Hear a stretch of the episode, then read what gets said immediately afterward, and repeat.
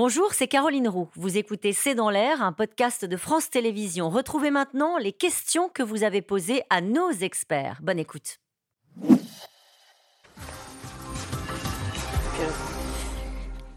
Cette question d'Alain en Seine-Saint-Denis, jusqu'où l'Iran peut-il aller dans la poursuite de son programme nucléaire et que peut-il être fait, que peut-il être fait pour l'en empêcher? Je parlais de torture chinoise, il peut aller jusqu'à 89, 89,5%. Pour l'instant, il s'agit d'une arme de négociation. Donc il peut aller très loin dans l'idée de faire, de, il peut par exemple augmenter encore son stock d'uranium enrichi. Encore une fois, à 60%, il n'y a aucun usage civil euh, euh, nucléaire. Donc à 60%, ça ne peut faire que du militaire. Et puis en plus, on ne peut pas descendre. Donc il, y a, il ne, pour l'instant, on l'a, je crois, assez bien dit, il s'agit d'une arme de négociation. Il, devrait, il ne deviendrait pas encore plus audible sur la scène internationale s'il disait on l'a. Bah, on l'a, la bombe. Oui, mais le problème, Donc baisser d'un ton. le, le, problème, c'est que si l'Iran a la bombe, euh, oui, dans ces cas-là, il s'impose sur la scène internationale. Mais euh, ce ne sera pas le seul pays à avoir la bombe, parce qu'immédiatement, il y aura plein de pays de la région qui voudront se doter de la bombe. il y aura l'Arabie saoudite, les Émirats arabes unis, la, euh, la Turquie, effectivement. Et donc, eux, ça veut dire que dans ces cas-là, il y aura une prolifération. Il y aura peut-être aussi le Pakistan qui demandera à avoir encore plus de têtes. Donc, c'est vrai que pour l'instant, ils jouent sur cette capacité sans aller jusqu'à ce déclencheur qui le dépasserait peut-être. Euh, peut-on frapper l'Iran au prétexte qu'il pourrait utiliser sa future puissance nucléaire?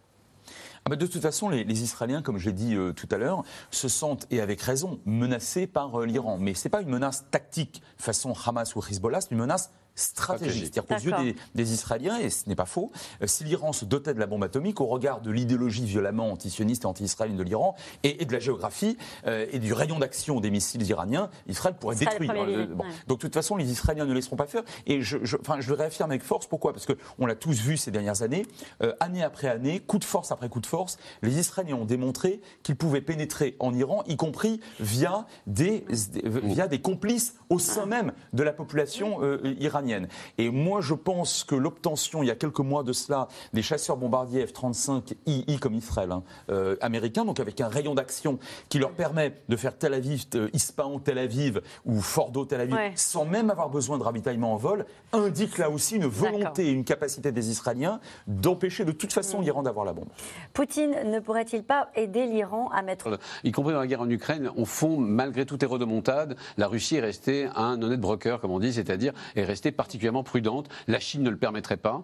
Euh, la Chine ne le permettrait pas. C'est surtout la Chine. Les aventures euh, nucléaires russes, que, les menaces nucléaires sont, sont matinées par la Chine, qui refuse absolument d'être irresponsable sur le sujet. L'Iran va peut-être avoir la bombe nucléaire, mais a-t-il les missiles, les avions, les sous-marins pour les lancer le cas échéant? Est-ce une puissance militaire? Oui, c'est une puissance qui est en train de se doter, l'Iran. Donc elle a des missiles balistiques depuis assez longtemps, des missiles balistiques qui amèneraient à 750, 1500 km.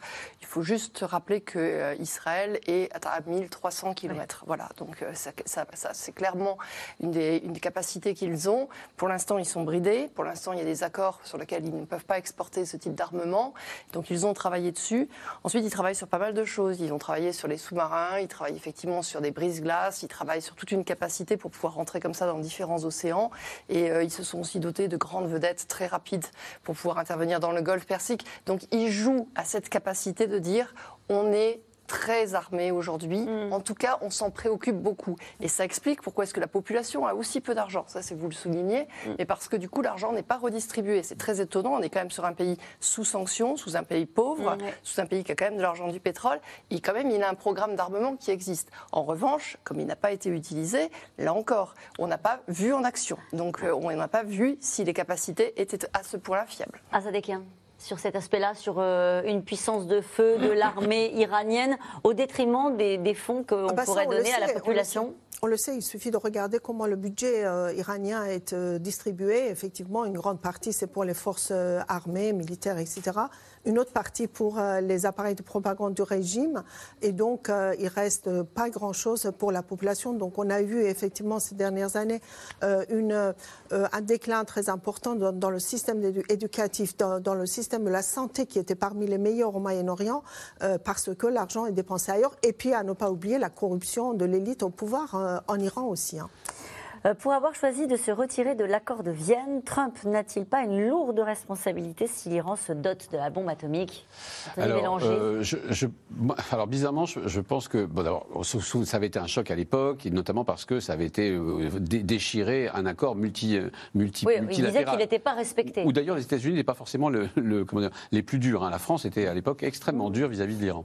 Euh, à la fin, je pense que ça a en, partie servi les intérêts, bizarrement, ça a servi les intérêts de l'Iran. Enfin, en tout cas, ça a. L'Iran, non, du régime islamique d'Iran. Pardon-moi, oui. du régime islamique d'Iran. Pourquoi? Ben Parce que ce petit jeu-là de je, je, je, euh, comment dire, j'enrichis un peu plus, j'en ai un peu plus, j'en ai. C'est un petit, c'est une, c'est une torture, encore une fois, chinoise, que les, les, les, Iraniens nous font, nous font subir uniquement pour cette raison-là. Et donc, en fait, euh, cette petite devinette à trois balles, ou plutôt à trois riads ou à trois tomanes, euh, qui consiste à nous dire euh, peut-être qu'un jour j'aurai la bombe. peut-être qu'on est à 12 jours. Voilà, peut-être qu'on est à 12 jours. On le doit effectivement à Donald Trump. Allez, les Américains pourront-ils s'occuper en même temps des trois fronts qui se présentent? l'Ukraine, l'Iran, Taïwan ah, ça sera compliqué. S'il y a Taïwan qui se rajoute, là, ça va faire peut-être un peu celui qui sera un peu de trop. Mais en tout cas, ils en ont, effectivement, ça, ça fait partie d'un ensemble. Moralement, comment justifier que nous, pays euh, autoproclamé civilisé, empêchions un autre État de posséder sa propre arme nucléaire.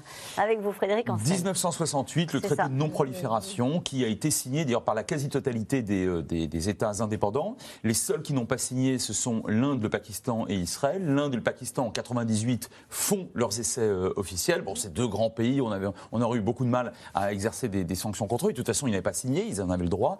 Et Israël n'a jamais communiqué.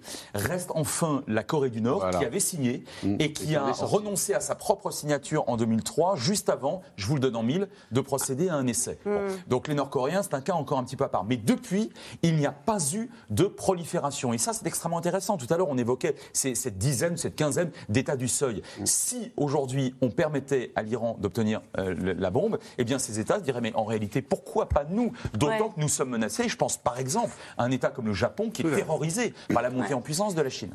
Mais quand on voit par exemple que Vladimir Poutine, le 21 février, dit euh, dans son discours qu'il sort de l'accord START, c'est ça euh, sur... Alors est-ce que ça veut dire qu'on est dans un, une forme de recul sur la gestion par la communauté internationale de la menace nucléaire? Alors, en tout cas, la menace balistique, et malheureusement, ça avait commencé dans les années 2010 euh, avec notamment Trump, hein, enfin Trump et, et, Poutine. Hein, là, on peut, on peut leur envoyer. C'était quoi? C'était en fait un accord qui, qui établit une forme de discussion qui, qui limitait le nombre de de, missiles intercontinentaux. Bon, donc on ne parle pas strictement du, nucléaire. Mais j'ajoute un dernier point important. À quatre reprises depuis un an, Poutine effectivement a agité indirectement la menace, sauf que on sait de sources très sûres qu'il n'y a jamais eu concrètement sur le terrain, ne serait-ce qu'une préalerte nucléaire. D'accord.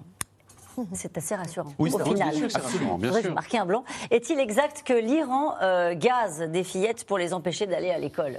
Le mot est ben oui, on, le voit. Après, euh, euh, ça ne va pas empêcher les familles d'envoyer leurs enfants à l'école. Euh, on, sait que l'éducation des femmes est très très importante en Iran et que c'est aussi pour elles une façon d'être présente dans l'espace social, dans l'espace public. Donc elles vont continuer à aller à l'école, à l'université. Une dernière question pour vous, très rapidement. Les femmes feront-elles tomber les mollahs en Iran? Ce serait une belle leçon de l'histoire. Absolument. Si les mollahs tombent, c'est l'œuvre des femmes. Merci. Et ça va arriver bientôt.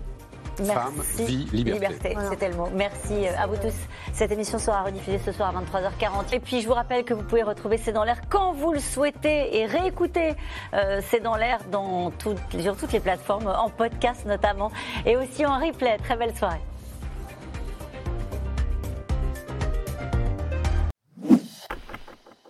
Merci d'avoir écouté C'est dans l'air. Comme vous le savez, vous pouvez désormais écouter l'intégrale, mais aussi l'invité ou vos questions à nos experts. Tous ces podcasts sont disponibles gratuitement sur toutes les plateformes de streaming audio. Et pour le replay vidéo, c'est sur France.tv, bien évidemment. À bientôt.